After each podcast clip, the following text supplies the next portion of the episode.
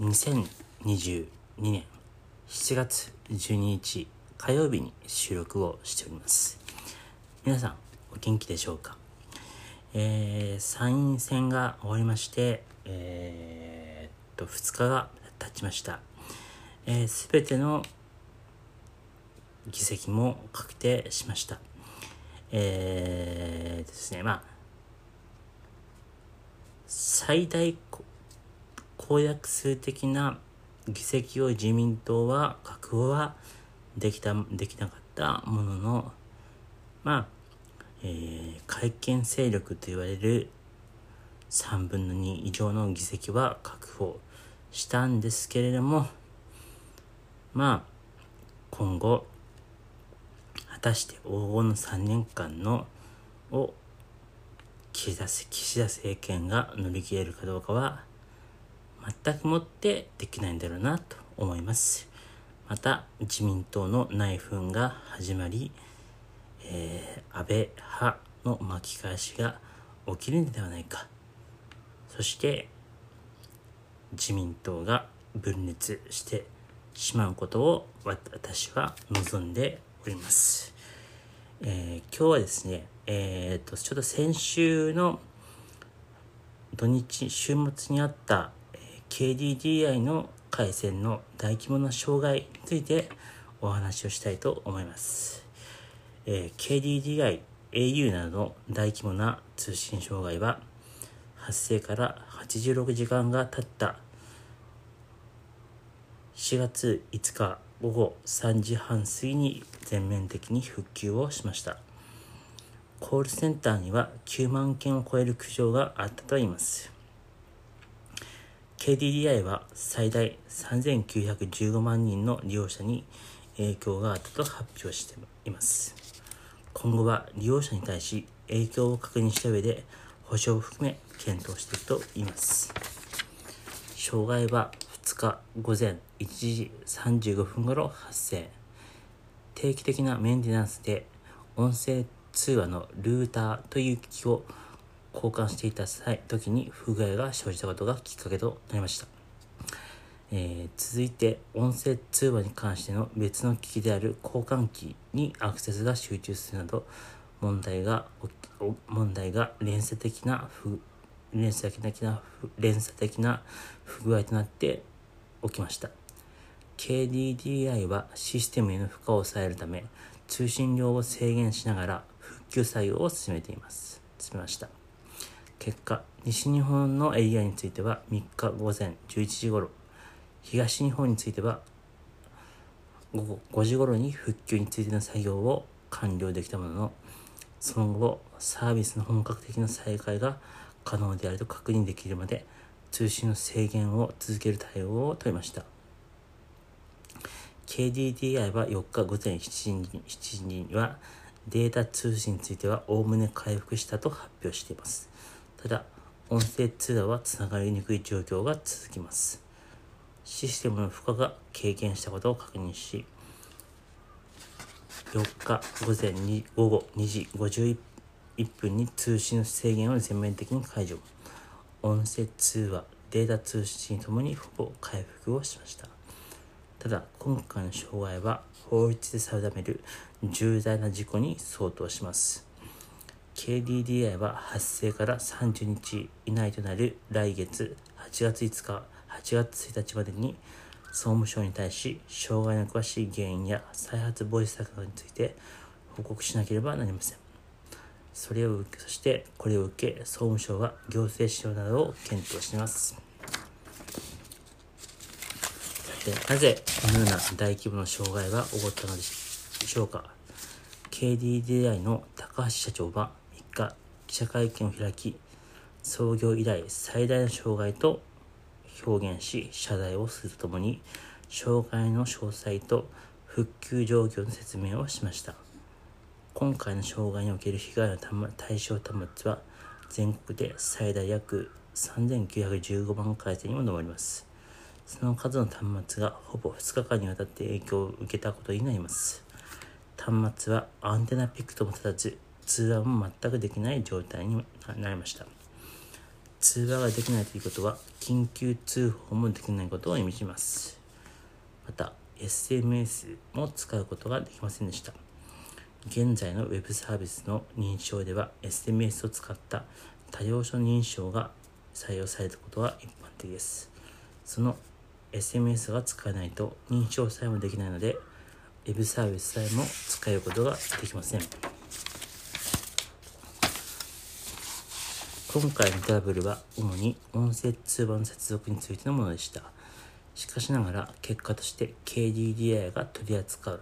データトラフィック全体に影響を及ぼします。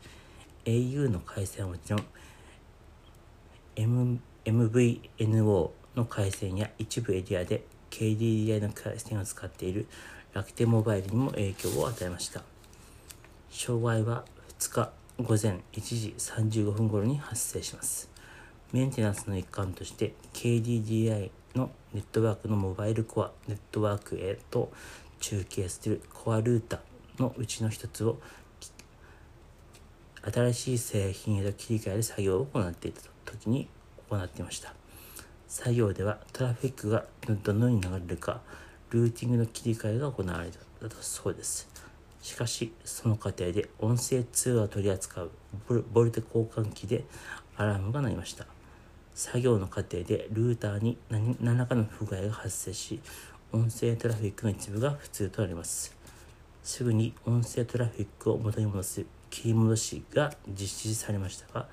そこでもまた別のトラブルが起きました。ボルテは通信がされなくても50分に一度携帯電話端末の位置登録が行われます。そうなると切り戻しの作業中に多くの端末から再接続要求が発生。結果少なくとも通常の2倍以上数倍程度のトラフィックが生まれたそうです。結果としてボルテ交換機で通信が集中して不具合が発生する複層と呼ばれる現象が全国で発生しました。複層とは様々なものが一箇所に集まり組み合うことです。通信の分野ではインターネット回線や電話回線など特定の場所にアクセスが集中する現象を意味します。携帯電話の通信網にはその番号がどのような契約にも伴うものでどこにあるのかを記録した加入者データベースがあります。ボルテの交換機で複層が起きると加入者データベースに正しい情報が書き込めなくなりデータベースの不一致が発生。加入者データベースの内容が正しくないと多くの人の通話や通信や通話が正しく行えなくなります。そしてそのまま負荷増大による服装を長引かせ長引かせるとさらに大変なことになります。そこで2日午前3時ボルテ交換機の負荷軽減を目的とした流入制限が流入制御が始まり全国規模で音声通話とデータ通信が行いづらくなりました。結果最初のメンテナンスから短期的にトラフィックが増大。さらに服装によりトラブルが拡大しました。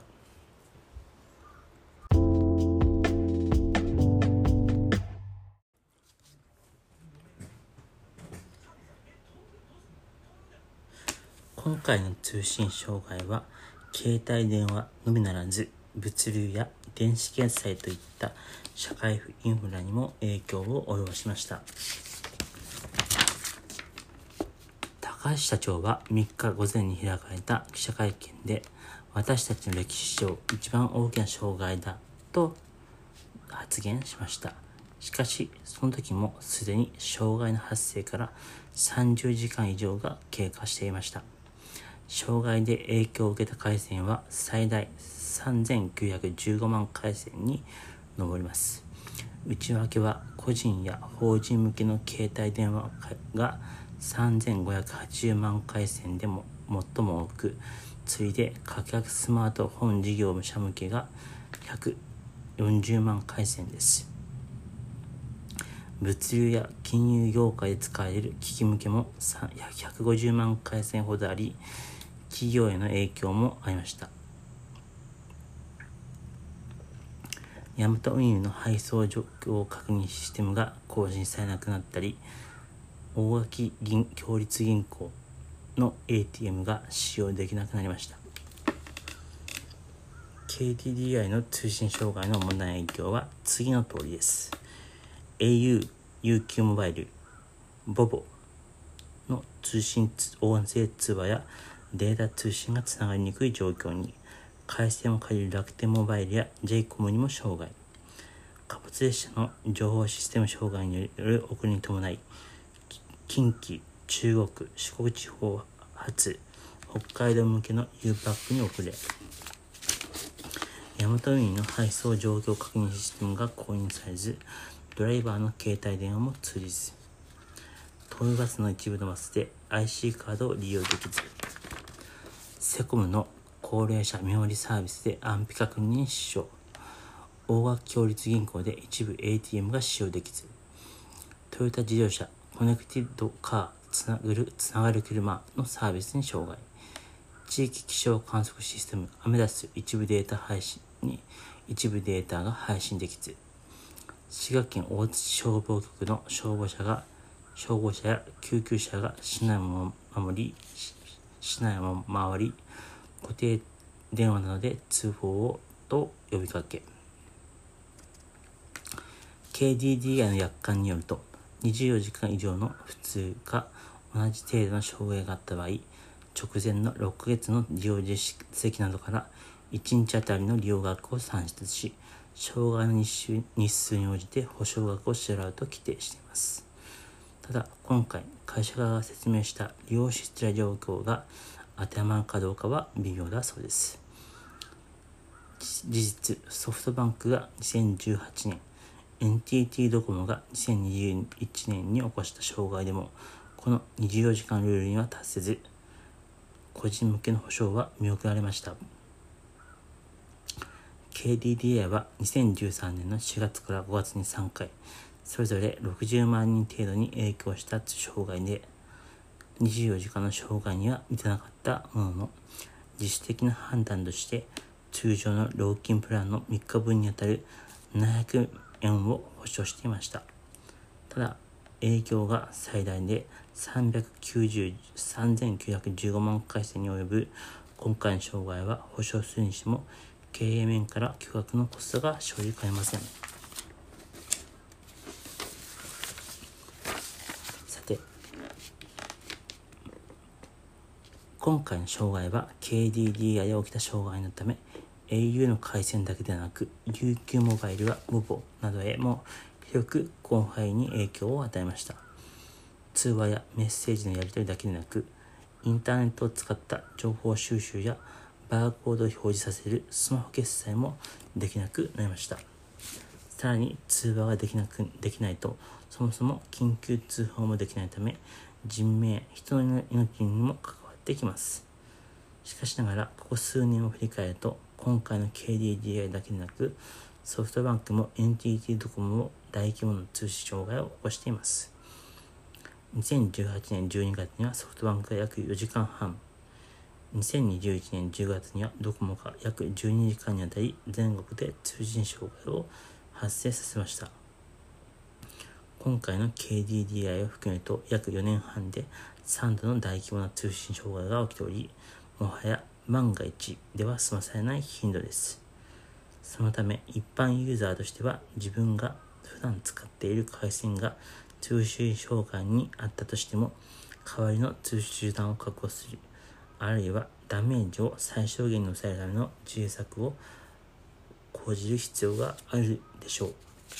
まず最もシンプルな対策がサブ回線を持つことだと言います。また eSIM のサービスも有効です。物理的な SIM の発送を必要としない eSIM ならオンラインで申し込んで即日利用を開始することができます。つまり通信障害が起きてから契約をすることができるのです。スマートフォンならばナノ SIM プラスだと eSIM の組み合わせが効果的です。iPhone の場合 iPhone XS 以降のモデルはナノ SIM だと eSIM のデュアル SIM に対応しています。Android のスマートフォンについても Pixel シリーズ。Pixel 4以降を中心とする eSIM 対応機種が増えています。メインの回線にナノ SIM を使い、サブ回線用に eSIM を確保しておくと安心です。そこまで複雑な契約をしたくないという人は、家族で固定の回線を持つということも有効です。他にも固定回線を持つ、外出先では公衆電話の番所を公衆電話の場所を把握しておくことも重要です。スマホ決済の場合はどうでしょうか